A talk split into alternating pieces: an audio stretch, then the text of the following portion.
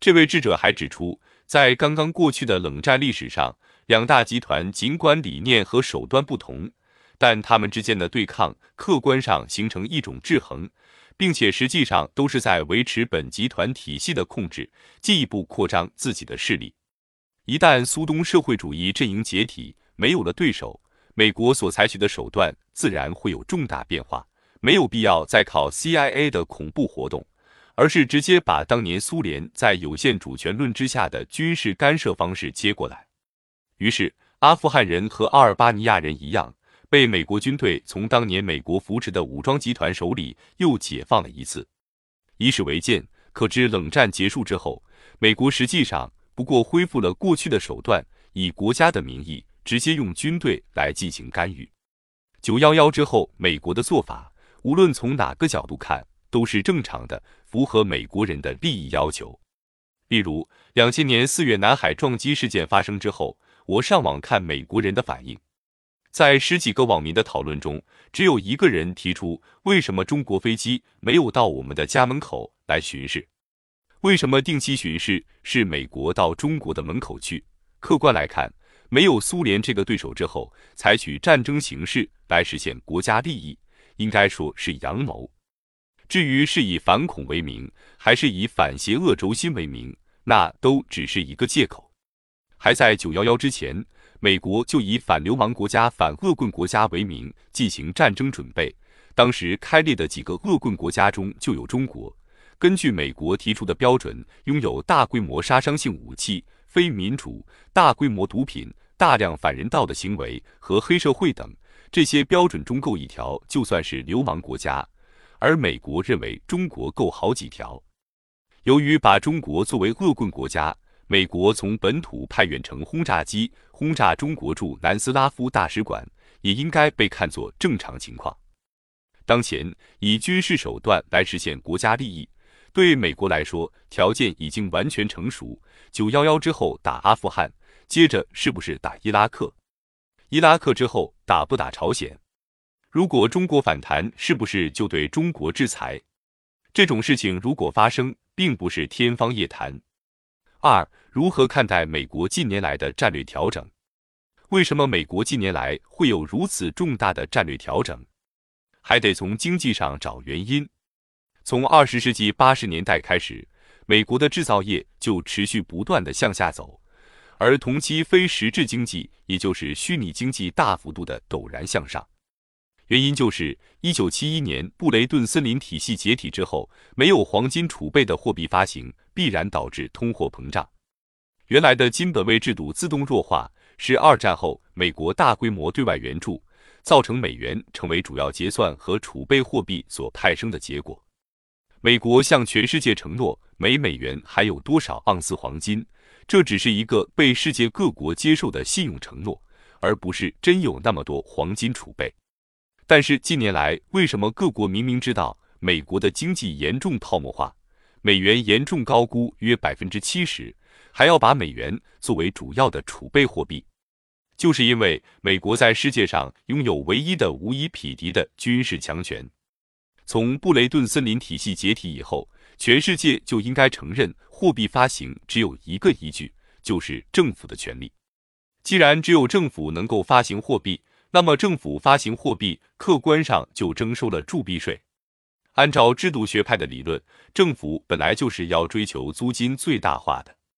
政府每发出一块钱货币，就必然分享一部分经济增长带来的收益。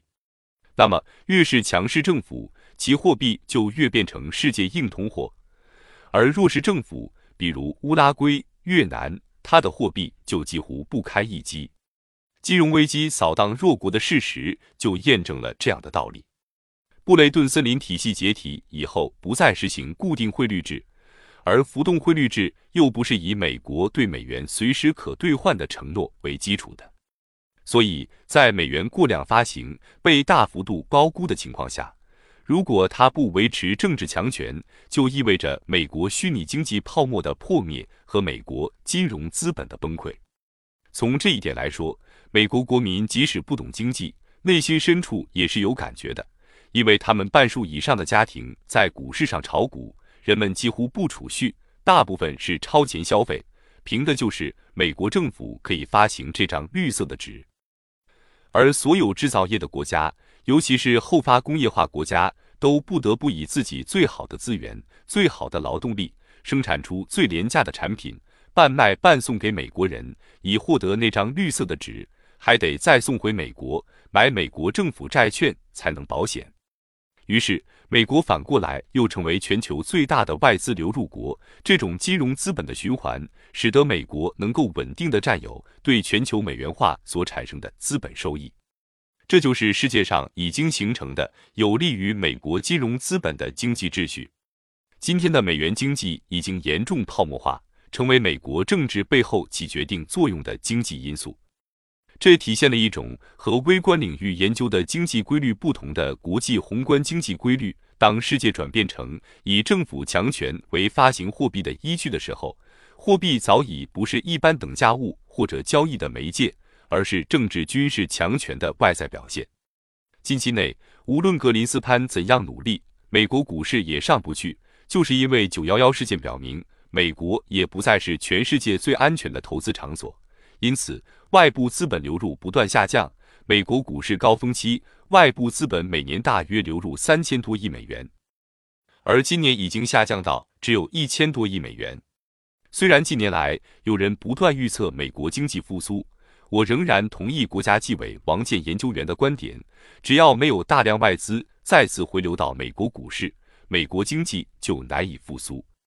当今天人们普遍认为资本能够单独创造收益的时候，几乎已经公认，只有让外部资本不断流入中国，中国才能走上经济发展之路。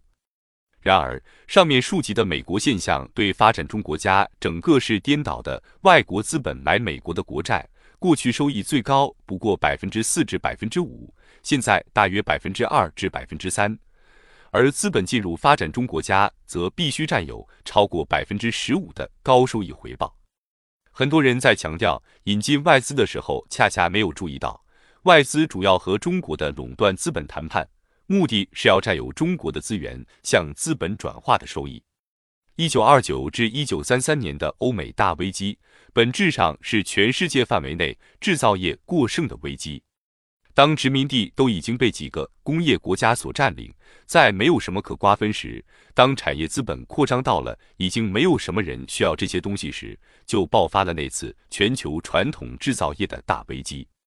欧洲工业化小国再没有新大陆可去，也已经把国内的地铁、铁路、公路等基本建设都修好了，因此德国率先把制造业转向军事。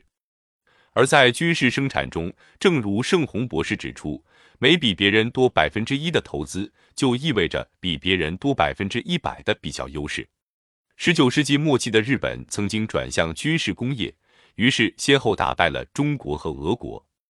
二十世纪中叶的德国率先把投资转向军用，也是既满足了就业，也生产出了战争设备，于是就必然导致战争。并且先走一步的德国在欧洲就战无不胜。后来，德国人在欧洲的狂轰滥炸，打垮了其他国家的制造业，自己的工业生产能力也被欧洲本土之外的美国炸完了。